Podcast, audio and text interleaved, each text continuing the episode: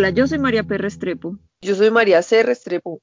Y juntas hacemos este Restre Podcast 2020, un podcast nacido de la cuarentena. Somos un artista y una música hablando de arte y cultura pop. Bueno, entonces tengo dos comentarios para esta semana. Uno de Juliet que nos escribe. Este capítulo de la radiación sí que irradió su poder destructor en la esperanza. Igual, qué buen episodio. Gracias, Juliet. Espero que hayas, espero que hayas disfrutado el de las mujeres, que era más esperanza. Bonito. Bueno, y Susana Aristizábal, que es una colombiana en el Reino Unido, nos dice que se ha reído mucho y se ha sentido como en casa escuchando los episodios, ya se está desatrasando. Entonces, bueno, un saludo para Susi esperamos que, pues, que te haga compañía este podcast. Muy bien. Muchas gracias por mandarnos sus mensajes. Recuerden que nos pueden escribir a restrepodcast2020.gmail.com y nos pueden seguir en Instagram en arroba restrepodcast2020. Sí, y recuerden que nos gusta mucho que nos complementen los episodios, que nos saquen de errores, que sí, pues como que nos cuenten también qué opinan siempre los leeremos y las leeremos. Sí, señora. Bueno, empezamos con nuestro episodio de hoy. Sí. ¿Qué es Novelones de la Historia del Arte? Ese fue el nombre que yo le puse. Pero sí le, es... ¿Le gusta? ¿Lo dejamos? Sí, dejémoslo, es un gran nombre. Bueno, listo. Entonces, arranque usted. Bueno, yo les voy a contar la primera historia Obviamente hay cosas que no están documentadas, como son muchas suposiciones, pero aquí va. Ravel, Maurice Ravel, Maurice Ravel. Bueno, Maurice no, no hagamos el intento, Claudia, por favor. No, no, no, ya. Solo voy a quitar en edición tranquila. No, no lo quites. Ravel, Ravel fue un compositor francés, pianista. Él era un hombre muy pequeño, aparentemente. El, sí, él es como impresionista y expresionista, o sea que estaba como en esa transición al siglo XX, como entre el siglo XIX y el siglo XX. Él era un señor súper reservado y aparentemente porque era muy bajito, porque era de estatura pequeña, él... Pero venga, venga, venga, venga. De estatura pequeña como que sufría enanismo. No, no, no. no, no, o era, como yo, de alto. Era como usted de alto, era muy pequeña. Era petit. Era petit, sí. Bueno, y aparentemente él era como muy tímido, pero bueno, hay un montón de mitos a su alrededor, además precisamente también porque era muy reservado, entonces no se sabe como nada. Dicen que de manera asexual, no lo sabemos, él tenía una relación como súper estrecha con su mamá, que era vasca. Se llamaba Marie de Luar. Y como que le cantaba canciones vascas y bueno, entonces tuvo como mucha influencia en su música, pues por ese lado como vasco de su madre, pero aparentemente él también tenía como un crush con su mamá, entonces eh, tenía complejo de Edipo, sí, alerta de Edipo, y él nunca, pues él nunca, es más, es sospecha que él se murió virgen, porque nunca tuvo una relación, Acabo de pensar en otro que tenía que haber hablado de él, pero bueno, se los debo para el próximo episodio de Novelones del Arte. Bueno, como era muy bajito, él quería entrar al ejército para pelear en la Primera Guerra Mundial y lo rechazaron. Pero él alguna cosa hizo ahí y fue como manejar un camión, una vaina así. En ese proceso de la guerra conoció a un alguien que, era, que le faltaba una mano, entonces escribió un concierto para la mano izquierda de piano, entonces solo se toca con una mano porque para el amigo que le faltaba una mano. También se cree que, pues, se dice que era homosexual y que fue amante de Stravinsky, pero Stravinsky era como un gay de closet, pues porque hay un mito por ahí que dice que él como que se acostaba con una diseñadora de modas, y pues como Chanel, una de esas, Carolina Herrera, alguna de esas, Stravinsky. Ok. Pero, entonces él como, o sea, se le, se le conocen un montón de amoríos con otros hombres, pero pues nunca se declaró como... Y tenía esta amante que era pues como una super mega estrella del diseño de modas. ¿O era bi? Tal vez, no lo sabemos, igual por la época es muy difícil, pues porque tal vez también tenía que tener una, un estatus, pues que no se lo daba, bueno, no sé. En todo caso, ahí hay como un mito que dice que Ravel fue amante de Stravinsky, pero pues en realidad como que esa conclusión la han sacado a partir de unas cartas que se enviaban, pero eran como muy cariñosos, pero no, eran pues así como Ah, súper sí, evidentemente románticas, pues. No, sí, y ese, y ese vicio, pues, como de la contemporaneidad, como de sexualizar el cariño, Entre hombres. sí, o sea, como ese, esos bromances, yo creo que se están como rescatando, pero digamos que hasta hace muy poquitos años eran catalogados de gays, o sea, los hombres no podían ser cariñosos con sus amigos porque eso era, no voy a decir esa palabra, pues, pero usted sabe lo que dice. Sí, sí. tal. Bueno, pero sí, la historia con Stravinsky es como no sabemos. En todo caso, él sí tenía un tema con su mamá, eso era súper evidente. Y él se murió de una enfermedad neurológica de la que hablamos en el episodio de, la- de las Enfermedades. artistas y las enfermedades mentales. Entonces, él, él tenía demencia frontotemporal, que es una enfermedad degen- degenerativa. Es que creo que el que tenía demencia frontotemporal era Robin Williams, que no alcanzamos a hablar en ese episodio, ahora que me acuerdo. Bueno, ¿Sí? sí, No, es que yo creo que ya estamos debiendo hace mucho tiempo ese segundo episodio de enfermedades mentales. ajá. Debíamos hacer uno con una invitada. Bueno, su enfermedad se empezó a hacer notoria después de la muerte de su madre en 1917, porque él, para él eso fue súper horrible. Y entró como en una angustia y una crisis terrible, bueno. Y esto fue en el 17, en 1917. Y en 1932 tuvo un accidente en un taxi donde sufrió un golpe en la cabeza. Y entonces ahí empezó como a agudizarse su enfermedad. Mm. Hasta que ya pues se fue deteriorando, deteriorando hasta que se murió. Él supuestamente, pues también se dice, porque no sabemos nada de su Ajá. vida, que estaba como obsesionado, enamorado o le gustaba mucho, no sabemos porque fin no sabemos qué inclinaciones sexuales tenía y problemas con su madre, pero tenía como una obsesión con una violinista que se llamaba Hélène Jourdan Moulange. Pues, mi francés es súper bueno, entonces si alguien sabe pronunciar eso en francés, lo invito a que me mande un audio y lo ponemos, por favor. Y para ella escribió una sonata para violín y cello, y violonchelo. Y eso fue, o sea, es como, él como que andaba mucho con ella, pero ella estaba también como casada con un músico, bueno, yo no- o era la novia, yo no sé. En todo caso, como que sí parchaba mucho con ella y entonces por eso sí se sabe pues que él tenía como una preferencia por la violinista, pero pues no se le conoce ninguna relación, no se le, pues sí, él fue súper reservado, entonces no tenía nada, nunca se casó, nunca nada. Ujú. Aparentemente era un man muy traumado con su mamá. Muy edípico él. Yes. Y bueno, y esa es la historia novelona de Ravel. Ah, no. Téngase ahí porque ahora es que viene lo bueno. Cuénteme. Esta es la, esta es la novela que a mí más me gusta de la historia del arte. De hecho, los estudiantes que han visto historia del arte conmigo saben que yo le dedico muy buena parte de la clase de prerrafaelismo a contar esta historia. Y es la historia de John Ruskin y Effie Gray.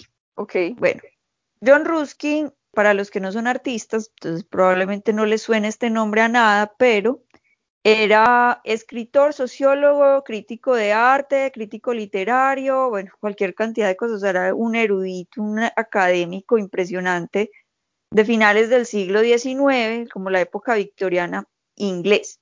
De hecho, él es más conocido en el mundo, pues como más, sí, por las rencillas que tenía con Oscar Wilde.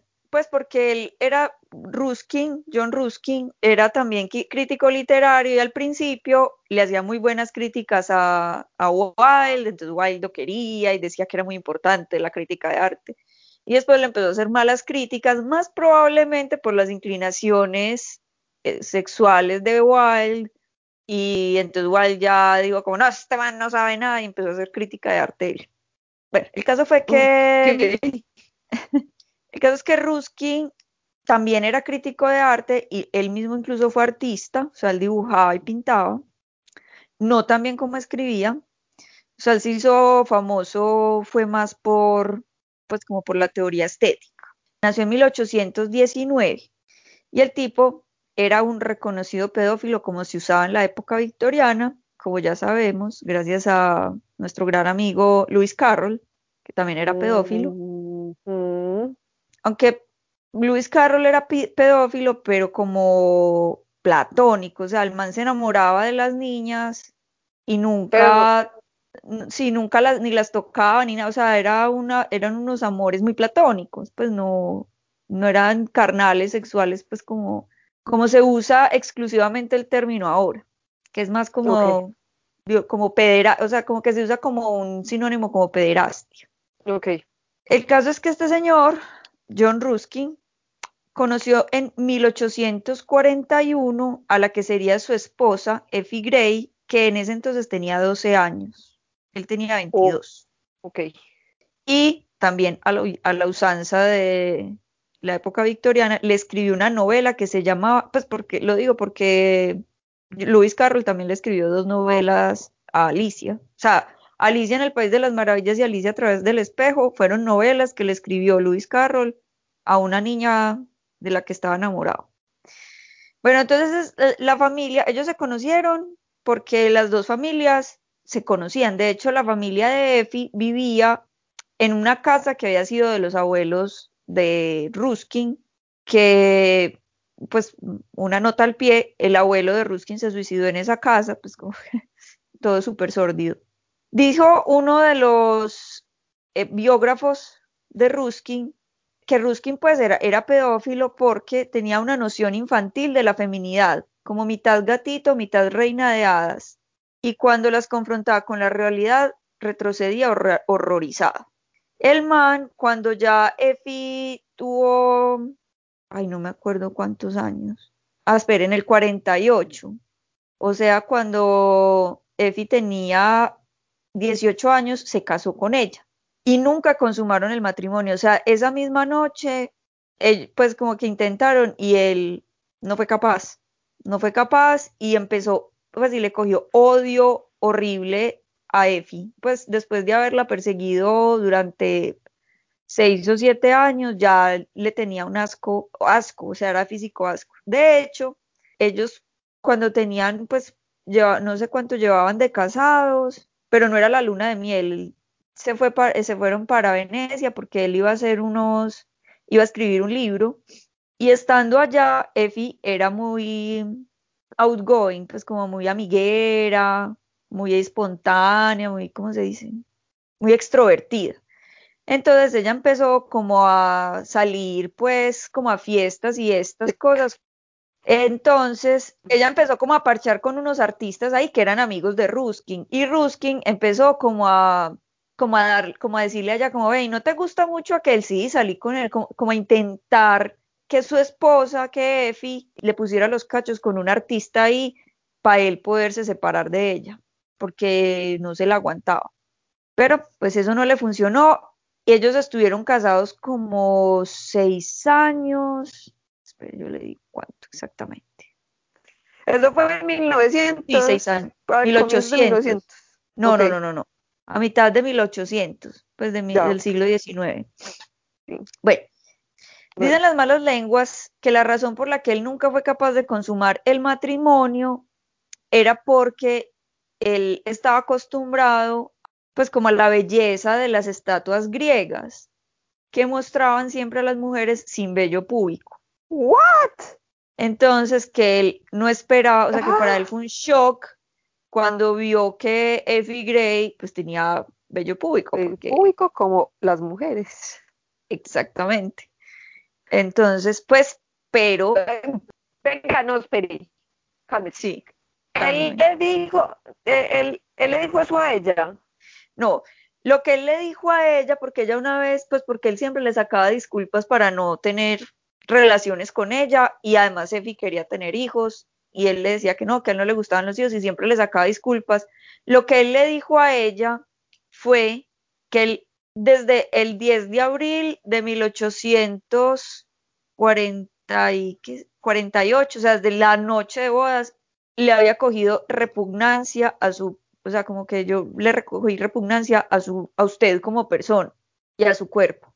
Pero fue en el momento, pues, como de tener relaciones, en el momento como que estuvieron ahí ya para consumar. Desnudos. No sé si estaban desnudos, pero el caso es que no. Entonces, por eso digo yo que son las malas lenguas, porque eso lo dijo también como otro. Eso fue después un escándalo, entonces por eso como uno de los detractores de Ruskin empezó a decir eso y eso es una cosa que ha llegado hasta nuestros días. De hecho, cuando yo estudié artes, a mí me contaron la historia de que Ruskin no había sido capaz de tener relaciones sexuales con su esposa porque tenía vello público. Ok. Bueno, el caso fue que mm, este señor fue fundador y de un grupo de artistas muy, pues que fue muy importante en su época, que se llamaban los prerrafaelistas, que fue como, yo diría que como los precursores de, de, las vanguardias, o sea, ellos hicieron muchas cosas por primera vez que ya después, durante las vanguardias del siglo XX, esto se copiaría y se copiaría, pues, ¿cierto? Se volvería pues como un lugar común. Bueno, el caso es que los prerrafaelistas estaban formados por un grupo como de cuatro, entre cuatro y seis, dependiendo de quién cuente la historia, artistas. Pero como el líder era este señor John Ruskin, que era un crítico de arte, o sea, como que él cogió a estos muchachos y dijo, ay, estos muchachos son como muy talentosos, yo los voy a empezar como a poner en el mapa, ¿cierto? Y uno de esos muchachos se llamaba John Everett Millais. Ajá. O sea que Milais era uno de los protegidos de Ruskin. Bueno, el caso es que él contrató a este muchacho para que le hiciera un retrato y se lo llevó para Escocia. Se fue con, con la esposa y con él para Escocia, por allá una cabaña como en el fin del mundo, marica. Y a él no le importaba, o sea, de verdad, él no le paraba ni cinco de bolas a Efi, o sea, él era una porquería con Efi entonces él los dejaba solos y el otro era como, ay, pero, pero John, ¿usted cómo me va a dejar solo con su esposo? ¿No ve que, pues, eso está mal visto? Y es que, no, a mí no me importa. El caso es que Milais y, Efi se terminaron enamorando. Entonces, pues ella vivía muy maluco, o sea, llevaba seis años viviendo muy maluco, pero como que cuando se enamoró de este muchacho, dijo como, no, ya, yo pues como que ya encontró una razón, ¿cierto? Y entonces cuando volvieron al, a la casa, después ellos, ese, pues eh, ese retrato se demoró siempre sus mesecitos. Entonces cuando ya por fin volvieron, ella dejó a Ruskin, pues le dijo como, no, yo ya, ya llevamos mucho tiempo por allá solos, yo voy a ir a descansar donde mis papás y no sé qué. Y como él ni, ni, ni le paraba ni cinco de bolas, ella empacó todo, empacó todas las cosas y lo abandonó y el man no se dio cuenta sino hasta que después recibió el anillo pues como de matrimonio, la argolla y una notificación de que ella estaba pidiendo la anulación del matrimonio. Pero ojo porque es que Efi es un éxito. Ella pidió la anulación del matrimonio porque nunca se había consumado, porque el man era impotente. O sea, se sacó la, la espina con toda. Entonces a él lo llamaron a declarar. Y ¿Pero por qué? Pues porque él, ella pidió como la anulación del matrimonio, entonces él como que tiene que, ir a hacer los descargos. No, no, no, como ah, los descargos, como pues porque ella, pues, o sea, es que eso fue una, eso fue un escándalo, eso fue un escandalísimo, porque es que, ah, bueno, lo que realmente se cree es que el tipo era, número uno, pedófilo, ¿cierto? O sea, que a él le gustaban eran las niñas, que por eso nunca fue pues como buen esposo con Efi ni nada, pero además porque Efi era, pues o sea, ella no era pobre, pero no era tan rica como él, y el tipo era pues una eminencia, o sea, el tipo era un académico muy importante. Entonces imagínese que un poco, pues como una muchachita aparecida, súper joven, que no es de tan buena familia. Y tiene bello público, porque qué tal una mujer con bello público. Además, Eso va para todos los hombres que creen que las mujeres tienen que estar súper depiladas. Eso, o sea, si quieren estar con Sí. la mujer, las Pues mujeres es- tenemos pelo, listo, ustedes también tienen pelo, no lo olviden. y pues sí, es yo, yo alguna vez tuve esa discusión con un man con el que salía, yo como, pues no. O sea, si, si tú eres pedófilo, creo que tienes que buscar ayuda. Yo no, no. El caso es que a él lo llamaron como a descargos, como, bueno, ¿usted qué tiene que decir a su favor? Y él dijo, no, yo no soy impotente, lo que pasa es que ella tiene un cuerpo que no se corresponde con lo que debe ser. O sea, ¡Mucho desgraciado! Bueno, lo triste es que todavía hay hombres así, pero chico, no, no, no, no, no, todos son- sí, que el cuerpo de ella no se correspondía a lo que era el ideal de belleza. Y, y realmente la- los retratos de Effie se ve que es una mujer, pues que era una mujer muy bella.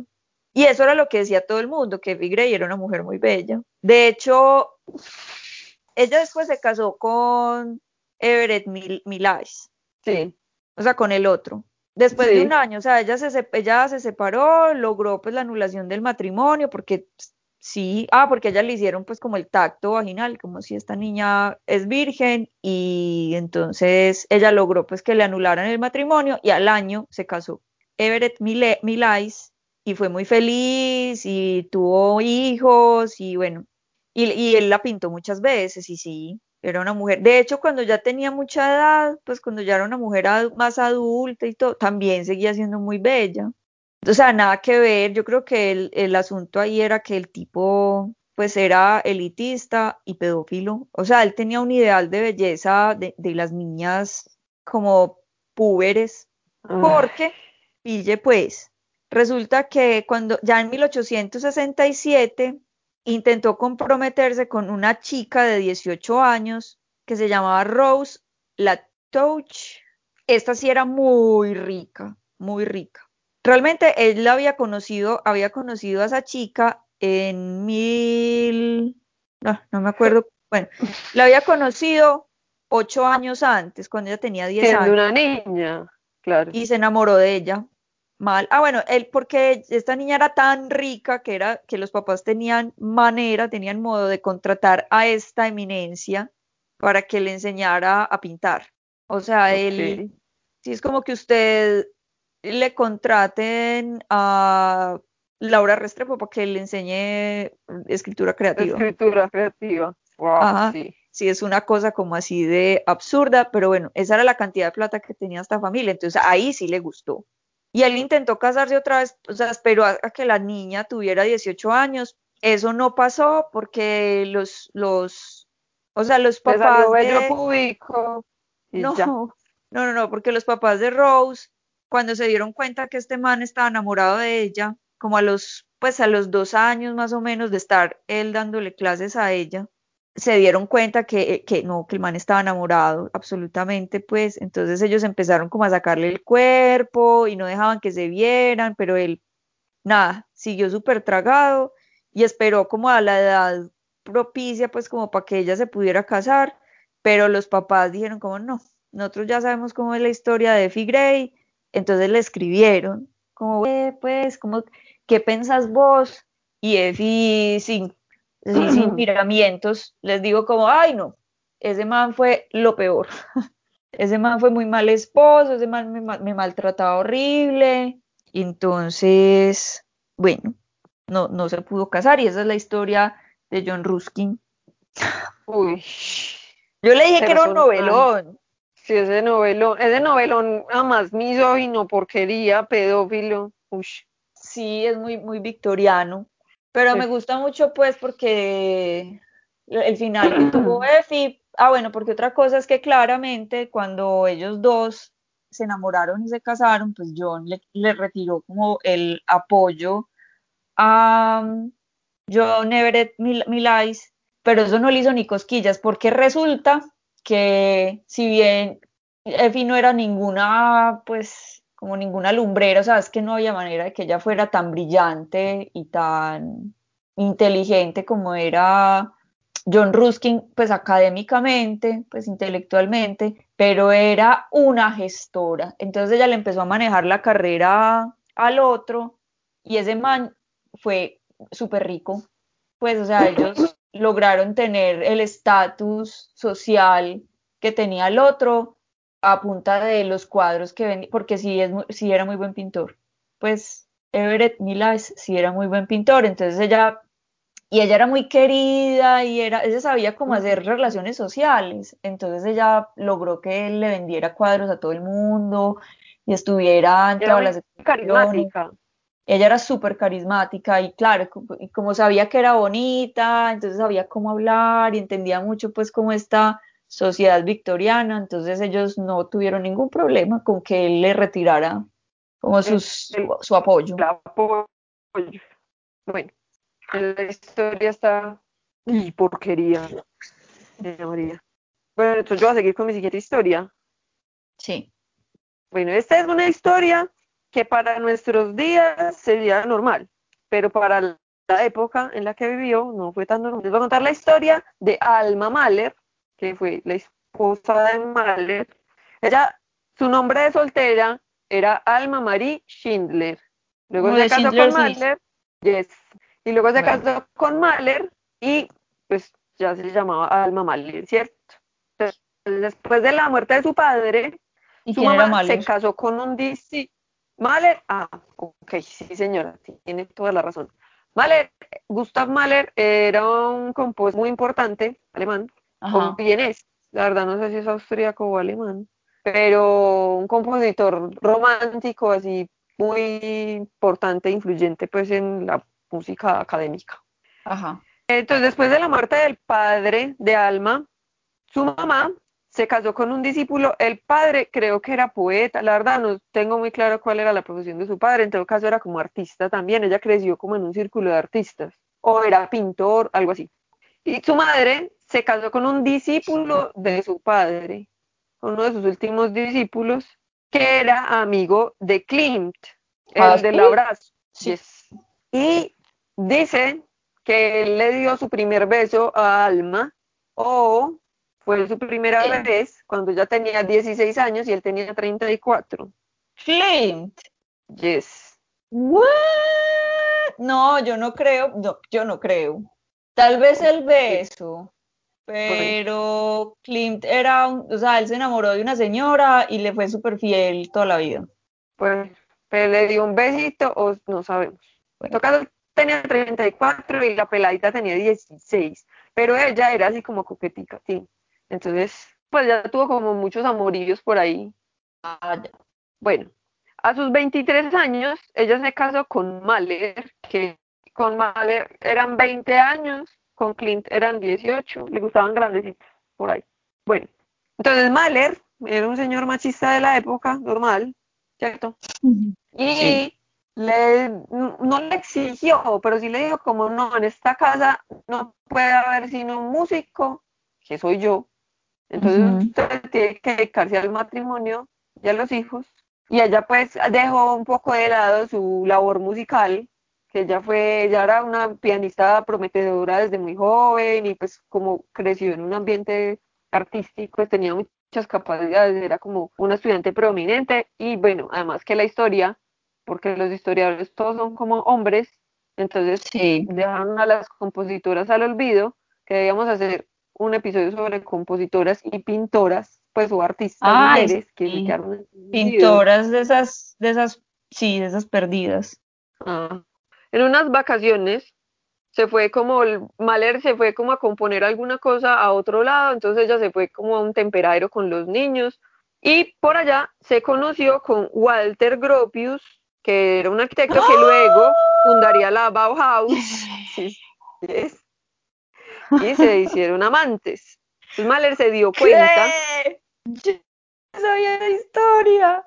Es que esta historia es como sí, pero yo digo, una mujer de esta época, pues normal, sí, como que sí, este man era muy aburrido y se casó con otro y todo bien y tenía un novio y tal, pero pues en ese momento era como un súper escándalo así. Bueno, sí, pero yo pensaba que Gropius era... Yo pensaba que Gropius, no, pues sí me entiende que no tenía sus alcances y véalo.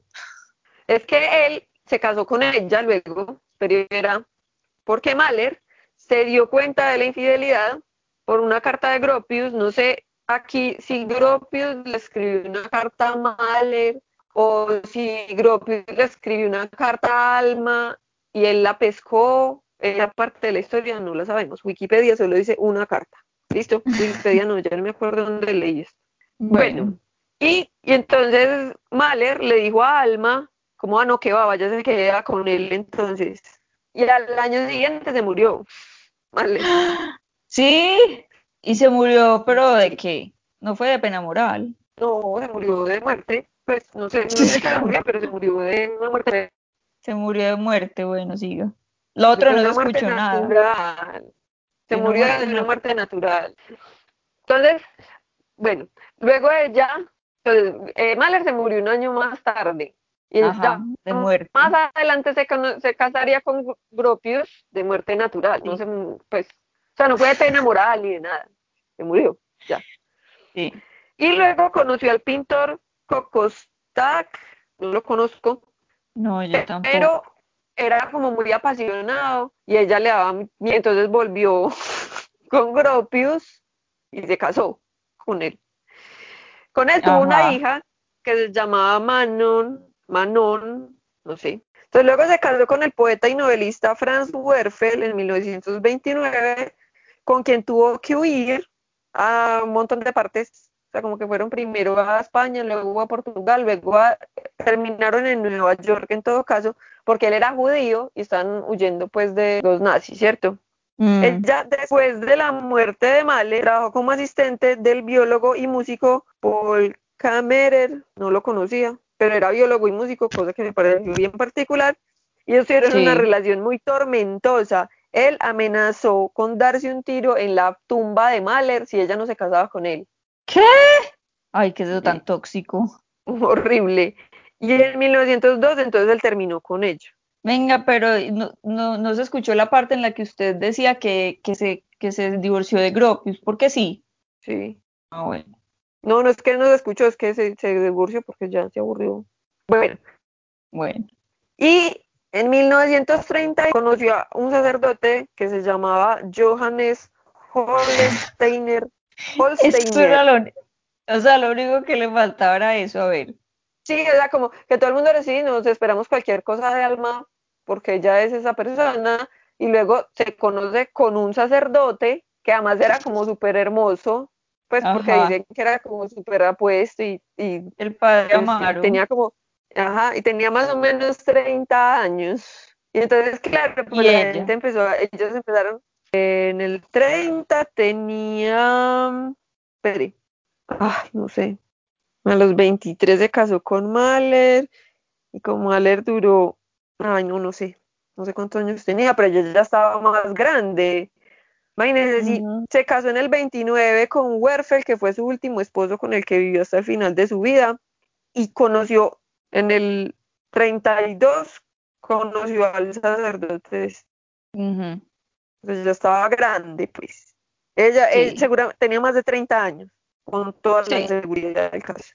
Y en el 32 conoció a este sacerdote, que era súper hermoso y como que estaba pues en, miras de ser como, ¿cómo es que se llaman esos? Que son los padres, como el principal de una ciudad. Cardenal. No, los cardenales son como súper obispo, obispo, obispo, obispo, Eso, como un obispo. Iba a ser el obispo como de Viena, una cosa así y esta empezó a andar mucho con él y entonces, claro, sospechaban, pero ya estaba casada con Werfel. Bueno, en todo caso, ahí hubo un sospechado romance porque todo el mundo conocía como la reputación de Alma y ella era como una mujer muy libre y, y el sacerdote era muy hermoso. Y ahí ya fue como, o sea, ya la sociedad dijo como, uy, esto ya es el colmo, ¿cómo se va a meter con un sacerdote? Pero pues el man tenía por su propia voluntad y él decidió meterse o no meterse, no lo sabremos porque nunca se confirmó nada, pero es una sospecha que tenemos. Y bueno, aquí les voy a contar una microhistoria. Y era Prokofiev, que también fue un compositor romántico tardío, ya como medio contemporáneo, le encantaban los carros, y le encantaba manejar, pero era muy buñuelo, tenía una fama de buñuelo. Buñuelo le decimos en Colombia, si alguien nos escucha en otro lugar del mundo, le decimos a la gente que es muy inexperta para conducir. Y se chocó muchas veces y luego tuvo un accidente muy feo con su familia. Él estaba como de gira en Rusia, una cosa así, tuvo un accidente muy feo con su familia, se dañó la mano y le tocó cancelar la gira. Ya, le tocó dejar de conducir porque era muy poco experto. Muy brutico, porque es que uno es inexperto un tiempo, pero después, después aprende no, pero hay gente que no, la verdad, hay gente que se queda buñuela toda la vida. Ajá, y entonces. Nada, pues que era muy buñuelo, que le gustaban mucho los carros y se accidentó muy horrible por buñuelo. Pero, eso es un novelo poste. No, es un micronovelón, eso es un entremedio, no. porque el último es el mejor novelón, que es un novelón Sherlock Holmesiano, muy chistoso. Bueno, entonces yo voy a seguir con la segunda historia que, no es tan larga, porque la última sí es más larga. Yo creo que todos sabemos quién es Rafael. ¿Cómo, se llaman las tortugas ninja? Sí, hay uno que se llama Rafael. Rafael, Donatello, Miguel Ángel y Leonardo. bueno, Pero no es eh, ese Rafael, no es la tortuga ninja, sino el pintor que inspiró el nombre de la tortuga ninja. No, es que es para hacer el chiste. Tiene que cortar todo lo que usted dijo ahí. Está bien. Bueno, Rafael, como todos lo sabemos, es uno de los tres grandes genios del arte renacentista y miembro de las Tortugas Ninja. Nace en 1483, el 6 de abril. Esto es importante porque su fecha de nacimiento es cercana a la mía. Y muere también el 6 de abril de 1520. Ok. O sea, es como como que usted se fuera a morir ya. Sí. Según ese cuento. Sí, sí, según ese cuento. Entonces, bueno, aquí una side note de la historia es que, claro, él cumplió 500 años de haberse muerto este año. Entonces estaban haciendo una mega exposición por toda Europa con las obras de Rafael y pues nada, no se pudo. Ajá. Bueno, pero ya le pusieron su nombre a una tortuga ninja, suficiente honor. No, no, pues eso era más para nosotros que para él. Él vivió feliz y supongamos que murió feliz. El caso es que a sus biógrafos, como usted mismo lo decía, los historiadores son, solían ser casi todos hombres, entonces les gustaba mucho decir que el tipo era aficionado al sexo, lo cual traduce era adicto al sexo. Ok. Era bastante promiscuo, tuvo muchas amantes y solía visitar el burdel, la caverna de las alegres doncellas. Ok, ese nombre está bien sugestivo para un burdel. La caverna. Sí, sí, pues no, no les interesaba mucho. Pues o sea, era una estrategia de marketing, Claudia. Pues a ver, usted. Sí, pero como para faunos o algo. Era el renacimiento. El caso es que mm, sí, él acostumbraba a visitar esos burdeles y tener relaciones con todas las muchachas que trabajaban ahí. O sea, no solamente. Creo que se murió de sífilis, pues. No. De una gonorrea, una gonorrea. No, tampoco. Se murió, dicen sus biógrafos, de agotamiento sexual. Pero déjeme, yo llego allá, que ya va a llegar. El tipo era, como, era como el George Clooney de la época, o sea, el man nunca se quiso casar. Como presionado por no sé quién, él tuvo un compromiso ahí con una muchacha que era florentina, pero ni siquiera se conocieron y no tenía ningún interés de casarse, ninguno.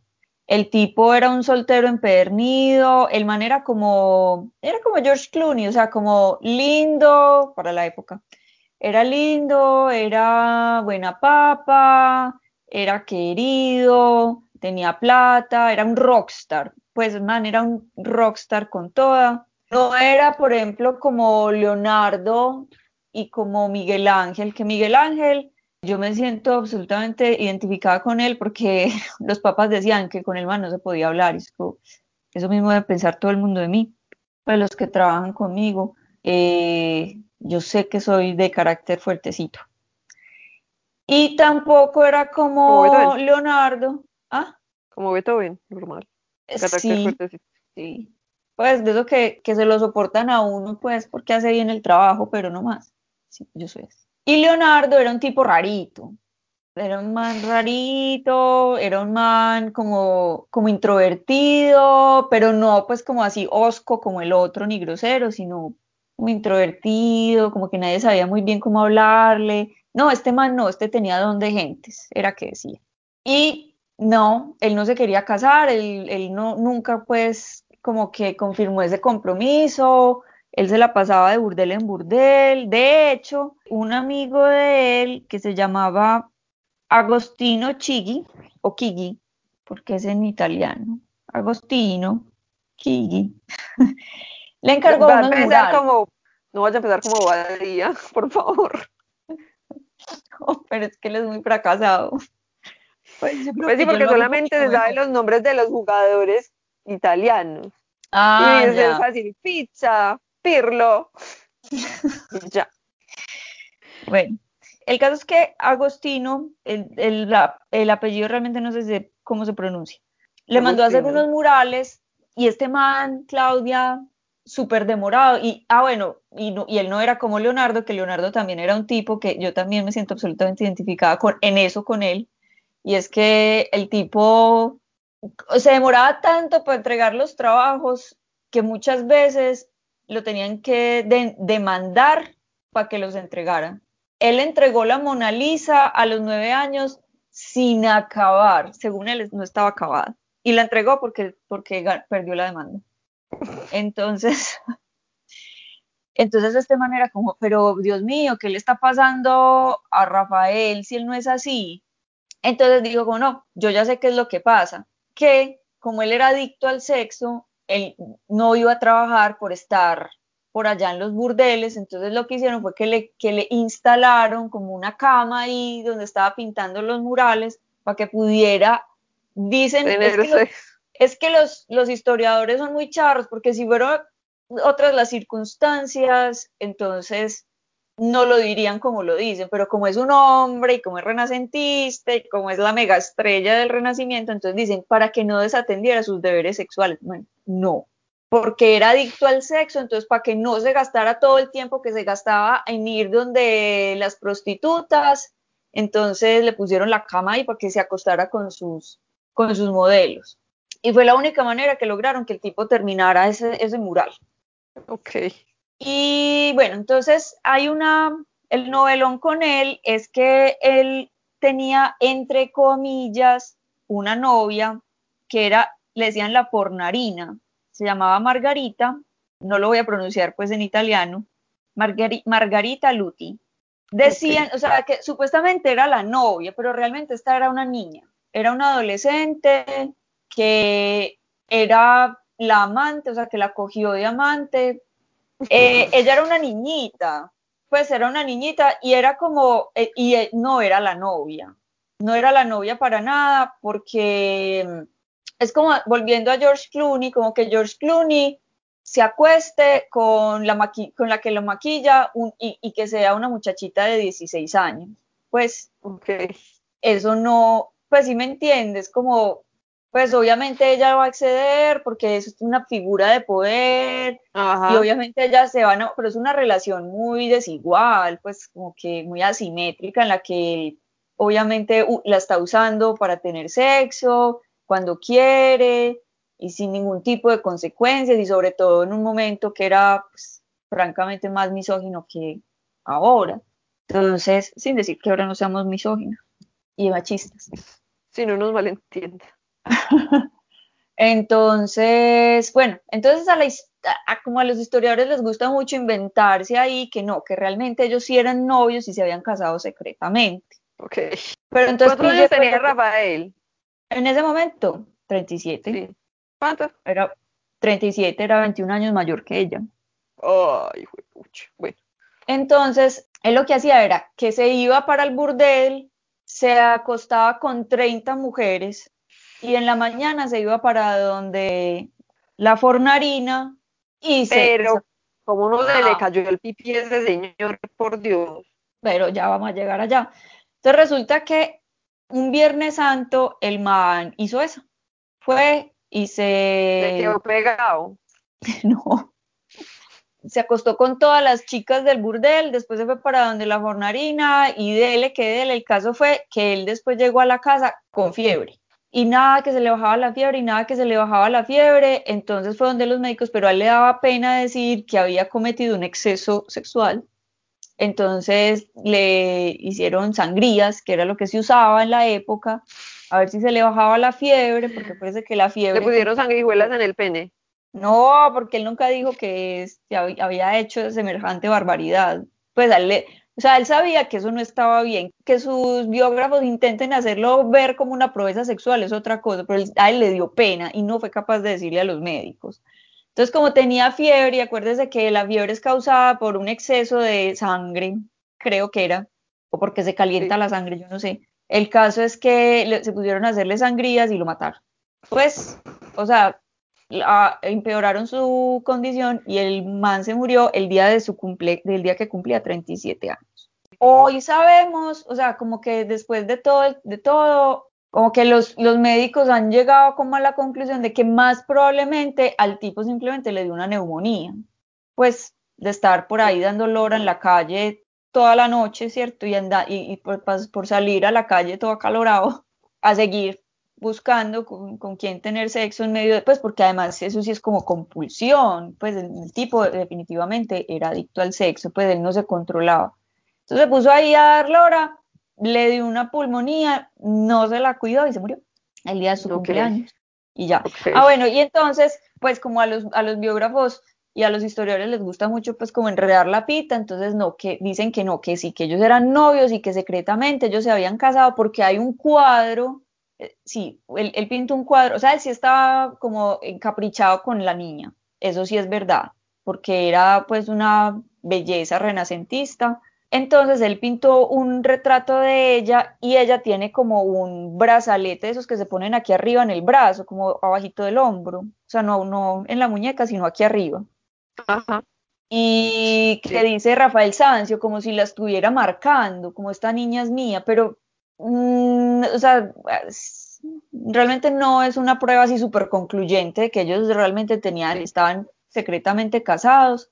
Lo que sí es más probable es que la muchacha sí estaba enamorada del man porque él se murió y ella, ella era activa sexualmente de manera muy abierta, o sea, todo el mundo sabía que ella tenía relaciones sexuales con este señor Rafael Sanz.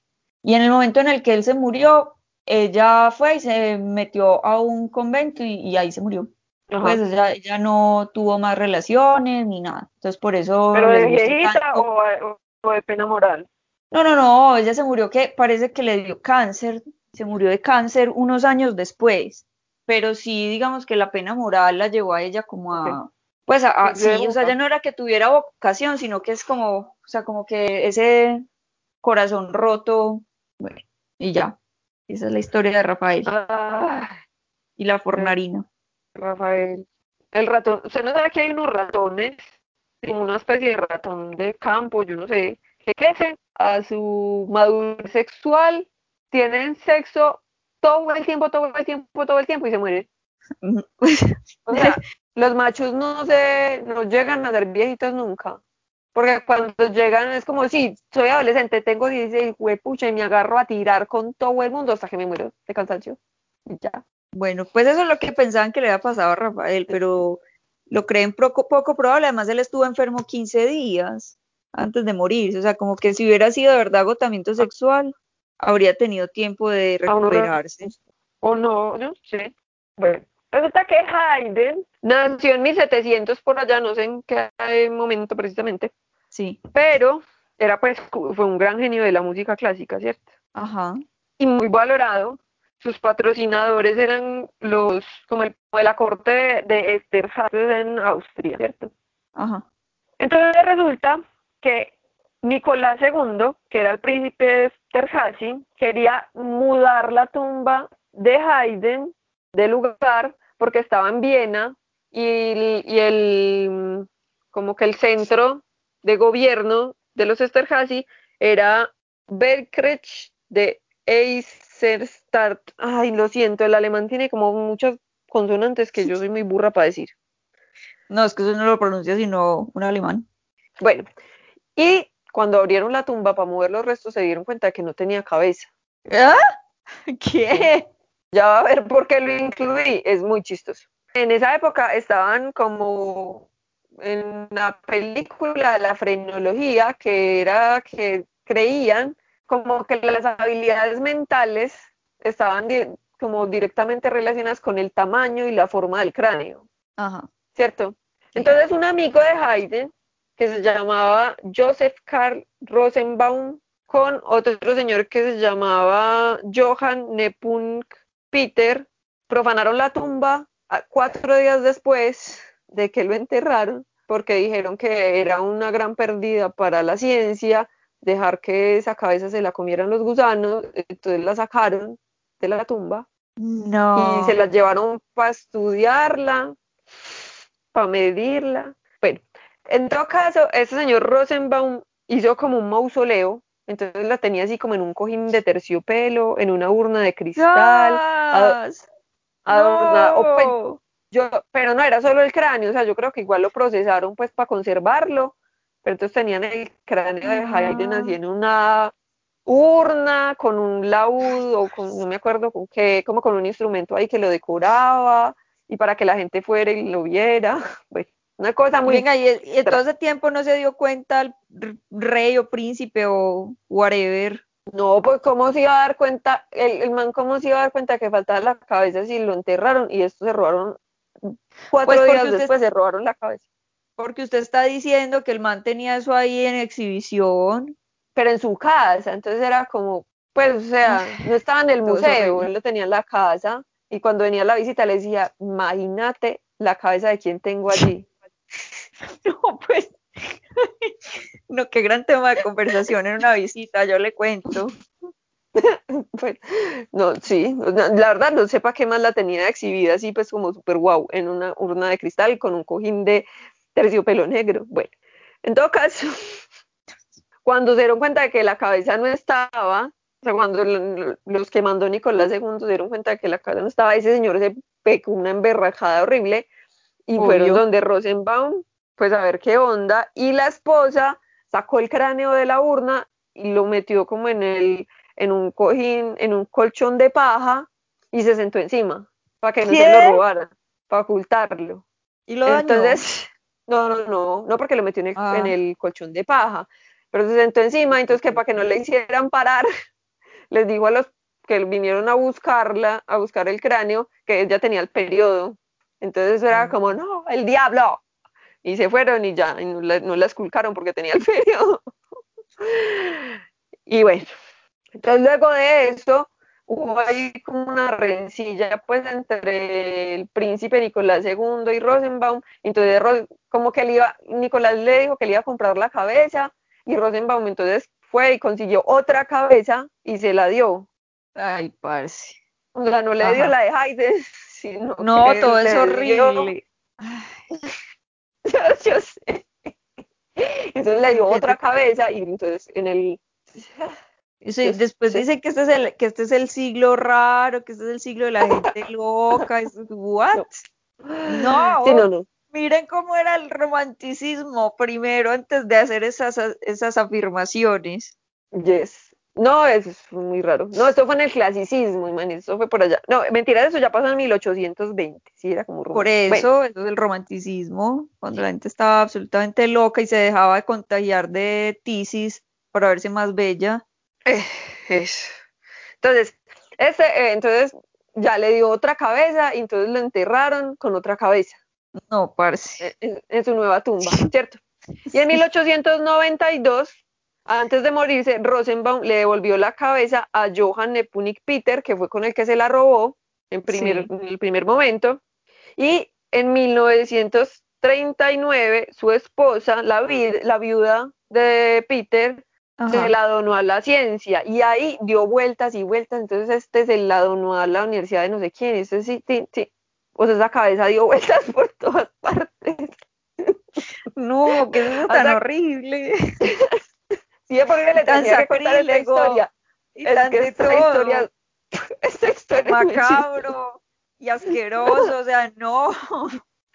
Bueno, esa cabeza dio vueltas y dio vueltas y ¿cómo es que se llama el man? Hayden. ¿Cuál? Hayden, sí.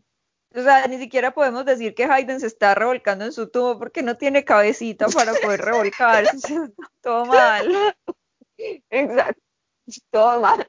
Entonces, imagínense, en el 39, la, la vida la donó a la ciencia. Y de ahí dio vueltas y vueltas y vueltas hasta que llegó a la Sociedad de Melómanos, que era el lugar Ajá. donde Rosenbaum quería que estuviera. Y por alguna cosa que desconocemos, en el 54, Ah, 1954, o sea, este señor se murió hace más de 100 años, volvió a la corte de los Esterhazy, habían pasado 145 años desde la muerte de Haydn. Y entonces, bueno, como que llegó 145 años después de la vida, el cráneo de Haydn a la tumba, y entonces lo enterraron y dijeron como, bueno, ¿y qué vamos a hacer con ¿Qué esta hacemos con esta otra cabeza? cabeza? Entonces la tumba de Haydn tiene dos cabezas. ¡No! ¿Por qué? ¿Qué es eso? ¡Ay, no! ¡No! y no sabemos ¿Por de quién es la otra cabeza porque porque Rosenbaum cogió cualquier cabeza y se las mandó y ya Ay, todo no. nombre de la ciencia Bueno, sí es porque esta era mi mejor historia que no era un novelón de romance pero es que estaba muy chistosa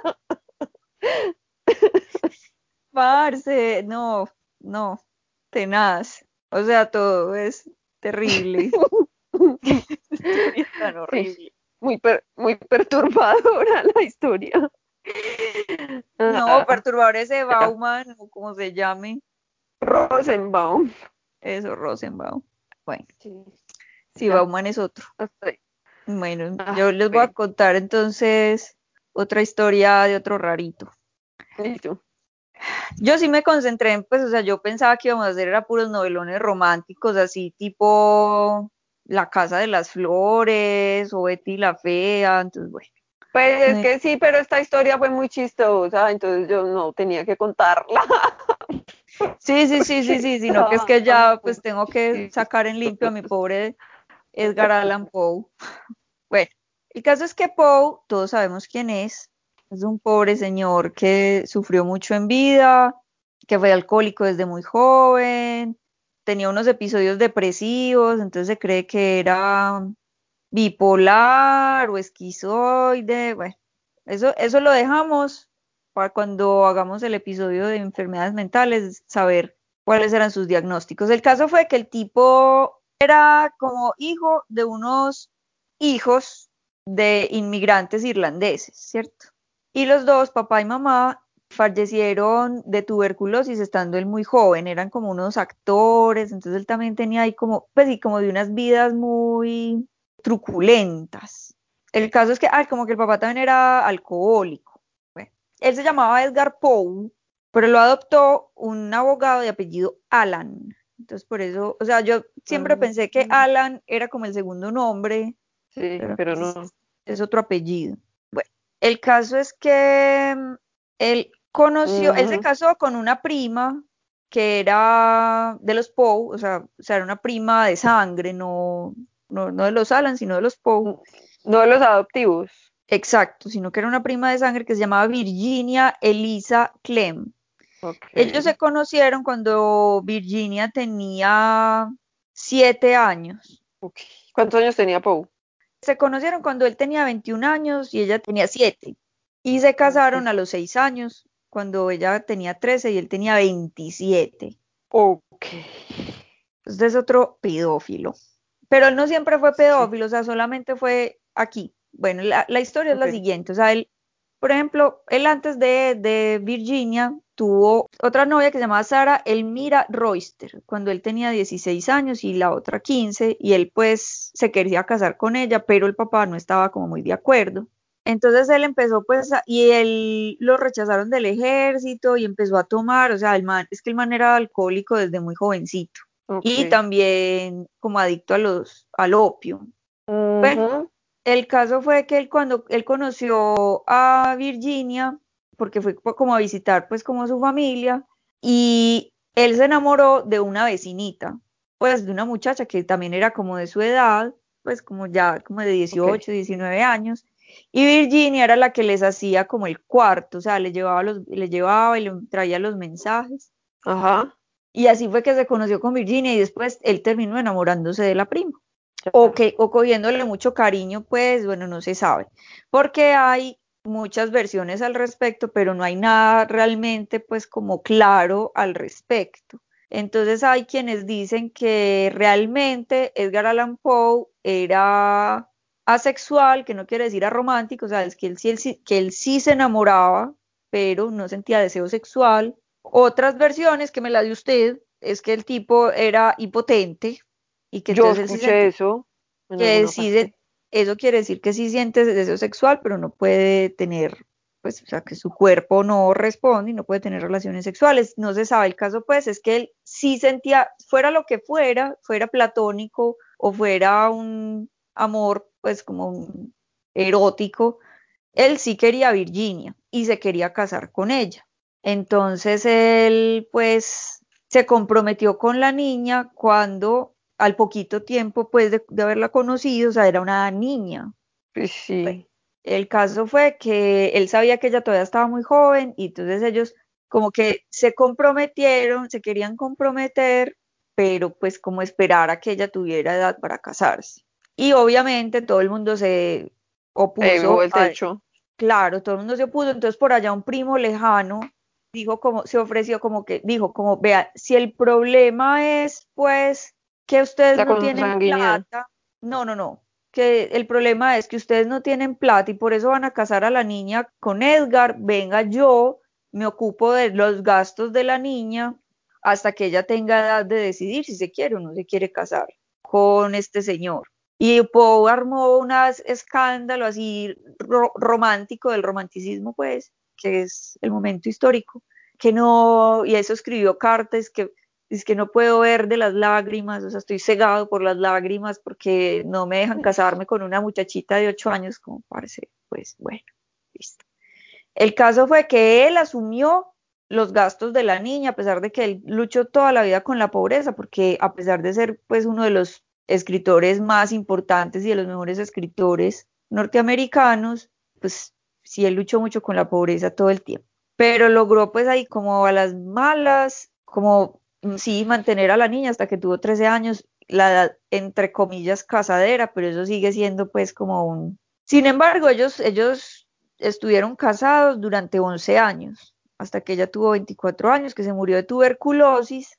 Como le digo, hay unos que dicen como no, eso nunca se consumó, Incluso él le decía cis a ella, que es como diminutivo de hermano. Ajá. Entonces, por eso hay mucha gente que cree que no, que realmente, o sea, que sí había muchísimo amor en ese matrimonio, pero que era un amor platónico, pues. Fraterno, pues. Fraterno, sí. Hay otros que dicen como no, después de que ella cumplió 16 años hubo pues una relación conyugal normal. el caso es que no tenemos ni idea, pero sí, sabemos. Lo que yo lo que yo había escuchado, yo no sé yo dónde saqué eso, pero yo escuché o leí en alguna parte que él era impotente, entonces por eso había decidido casarse con una familiar para no tener que consumar el matrimonio.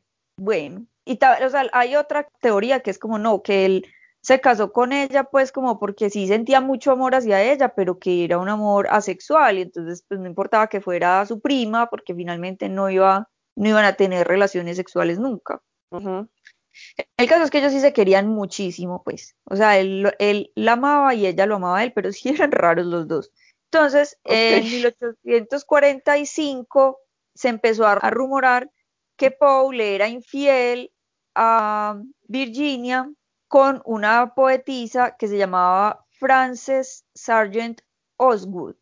Frances era una mujer casada, pero Poe sí sentía una atracción hacia ella nuevamente platónica, o sea, era una relación absolutamente platónica y era como, o sea, este man la quería y la admiraba y era una vaina pues así asexual, eso sí era absolutamente asexual y de hecho Virginia fomentaba mucho esos encuentros porque él, porque él le había vuelto a prometer por quién sabe cuánta vez que no iba a volver a intoxicarse nunca, o sea, que no iba a volver a consumir ni opio ni, ni alcohol, pero pues, ajá, pero ya sabemos que el man era adicto, ¿cierto? O sea, él era alcohólico y tenía una enfermedad, entonces él le hacía esas promesas y las rompía, pero como que la presencia de esta mujer, Frances, sí le ayudaba mucho a estar bien y equilibrado y sobrio, y bueno, ya sabemos también que tenía, además de las adicciones, otras enfermedades mentales que él no controlaba, ¿cierto? Entonces, como que cuando estaba con esta chica, no, no, como que, como que no le daban esos, esas depresiones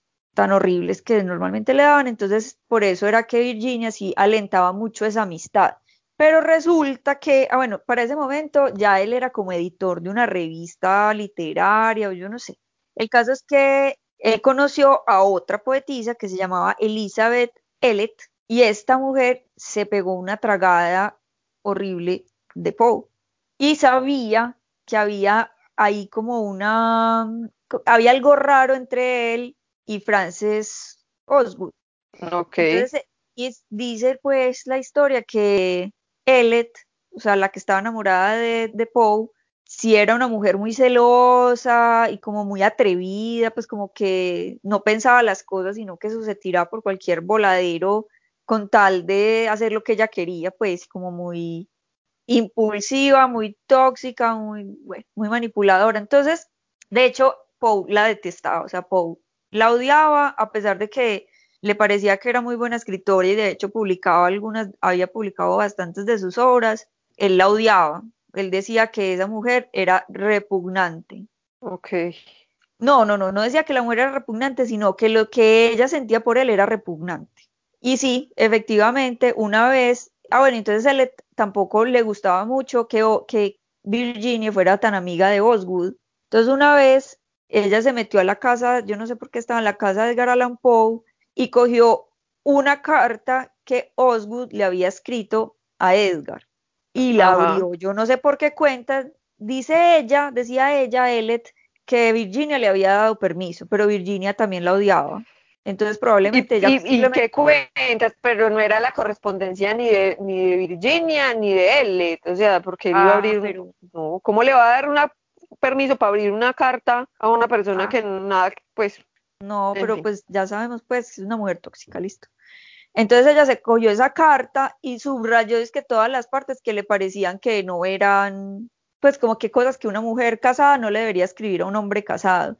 Y pues se fue con eso para, para donde Osgood y le dijo como, como, vea, estas son las cosas que a Virginia no le parece que usted le esté escribiendo a su marido. Entonces, esto pues es un, o sea, esto es escandaloso, devuélvale a Edgar todas sus cartas. Y eso pues, en este momento pues es como que le digan a uno que tiene que bloquear a otro, yo no sé. El caso es que ella muy, muy enojada le mandó todas las cartas a, a Poe. Y Poe, no entendía, no entendió porque, ajá, él no entendía por qué coños la amiga de buenas a primeras le había devuelto las cartas y entonces él como que, ah, bueno, y le devolvió las cartas también. Y después se enteró que había sido esta otra arpía y entonces se pegó así una enojada horrible y cogió, porque ella le escribía mucho, entonces él cogió todas sus cartas y se las devolvió. Y la bruja esa mandó al hermano, que era como no sé qué de la policía, a que pidiera las cartas y él como, ¿cuáles cartas? Y yo ya devolví las cartas y ese señor no le creyó. Y, le, y entonces le dijo como que lo iba a matar, entonces él como que, ah, pero ya verá pues. Entonces fue y le dijo a un amigo, como viste, ve, y le contó toda la historia, le dijo, ¿me puedes prestar una, un arma? Y el amigo tampoco le creyó, pues es que lo que pasa es que él era loquito, a lo mejor también era ahí, no sé, tenía un trastorno bipolar o era esquizoide, el caso es que nadie le creía, es como, como, ¿estás seguro, Edgar, que las entregaste? Es que tú ya sabes cómo eres, y él que yo se las entregué, y nadie le creyó, y nadie le creyó, y el man, bueno, eso se armó un pedo ahí horrible. Finalmente Virginia se murió en el 47, y ella en el lecho de muerte dijo que, él la había matado. Pues, o sea, eso se armó de verdad un escándalo horrible, eso fue horrible pues para Poe y para Virginia. Y bueno, ella se murió de tuberculosis realmente, pero ella decía que esa debilidad y que toda esa, pues que eso era culpa de esa otra bruja. Y bueno, después de eso... El estrés baja las defensas y... Claro. Sí, bueno, el caso es que después de eso, Poe otra vez cayó en depresión y esas depresiones eran como súper desesperanzadoras, otra vez se quedó sin trabajo, otra vez empezó a luchar como con la pobreza. O sea, él como que tuvo una buena vida mientras estuvo casado con Virginia. Y después de eso, él después se, cuadró con otras aras, eso no duró mucho y se volvió a encontrar. Ah, bueno, pero hay que tener en cuenta que él en este momento otra vez estaba tomando. Sí. Porque estaba deprimido. Y se volvió a encontrar con Sara Elmira Royster, que fue su primera novia, ella ya era una mujer adulta, él también ya estaba muy grande. Eso fue como año y medio después de que se muriera Virginia. Virginia. Ajá. Entonces él empezó, él le prometió a ella que no iba a volver a tomar. Y, se, y entonces ellos, pues los hijos de la, de la mujer de Sara decían como que ya, ya estaban grandes, no estaban de acuerdo con la unión porque él, ella era viuda en ese momento. El difunto dejó una cláusula porque hágame el hueputa favor que si ella se volvía a casar le quitaban dos terceras partes de la herencia, pero como que se las quitaba a los hijos también, entonces los hijos no estaban de acuerdo. Pero igual ella decía, no me importa, pues además ella creía mucho pues en el, en el man como un escritor pues muy importante y muy prometedor, entonces ella dijo, no, no me importa. Entonces ellos se comprometieron y el man le dijo, yo te prometo que no voy a volver a tomar y dejó de tomar. Pues es que él era capaz, digamos, como de cumplir sus promesas como a punta de voluntad, pero después le fallaba ahí la cabeza. El caso fue que él, entonces iba yo no sé para dónde, para Boston, no sé. El caso fue que el man se perdió. O sea, el man se bajó ¿Ah? donde no era de la, sí, el man se bajó como donde no era del, del barco. Ya sabemos que él tenía problemas mentales no sabemos qué pasó, después cogió otro barco, después llegó a Boston, o yo no sé, él vivía, creo que estaba en Providence, que viviendo en ese momento, como que volvió a Providence, pero volvió a la hora que no era, todo borracho, lo encontraron por ahí en un parque delirando y se murió. Y nadie supo, nadie supo qué pasó. Pero ya se casó, él se casó con Susan. No, no alcanzó, no, Sara, no alcanzó, no alcanzó y, y tengo entendido, eso lo podemos dejar cuando hablemos de, de él como loquito, pero tengo entendido que tampoco se le, se le encontró, o sea, como que ellos pensaban que estaba borracho porque estaba hablando muchas incoherencias y como todo errático, pero que no había manera de hacerle pues un examen toxicológico pues ahí, pero como que no olía alcohol, o sea, no se sabe si era se le saltó el taco. Se le saltó el taco y se murió, loco. Ah. Solo por ahí dando lora en un parque. Pues él lo encontraron. Sí, cuando ya por fin... que por fin había vuelto a poner en orden su vida y estaba con una persona que quería y que lo quería y que estaba dispuesto a cuidarlo. y que tenía plata, o sea, que ya no iba a tener más problemas de plata y que ya todo se le estaba volviendo a solucionar. Sí, se le saltó el taco. Y a él lo encontraron así como loco, delirante, y se lo llevaron para el, hospital y a las horitas se murió. Como que de una hipotermia, porque estuvo por ahí en la calle. Sí, no, sabe, no se sabe, no se sabe. Todo es un, es un misterio el por qué se murió. El por qué se murió, el por qué se desapareció, y por qué se enloqueció, nada se sabe. Y esa es la historia, el novelón de Edgar Allan Poe. Bueno, está bien. sí, pues las risas no faltaron, afortunadamente. sí, es que yo soy más de estas historias así barroco románticas con finales tristes. Yo soy como más de finales con dos cabezas. sí, no, pero la de Ruskin estuvo, el, final estuvo bueno para Effie. Ah, sí, estuvo muy bien. No, fue muy divertido este episodio. Con altos y bajos pero estuvo menos depresivo que los anteriores. Muy bien.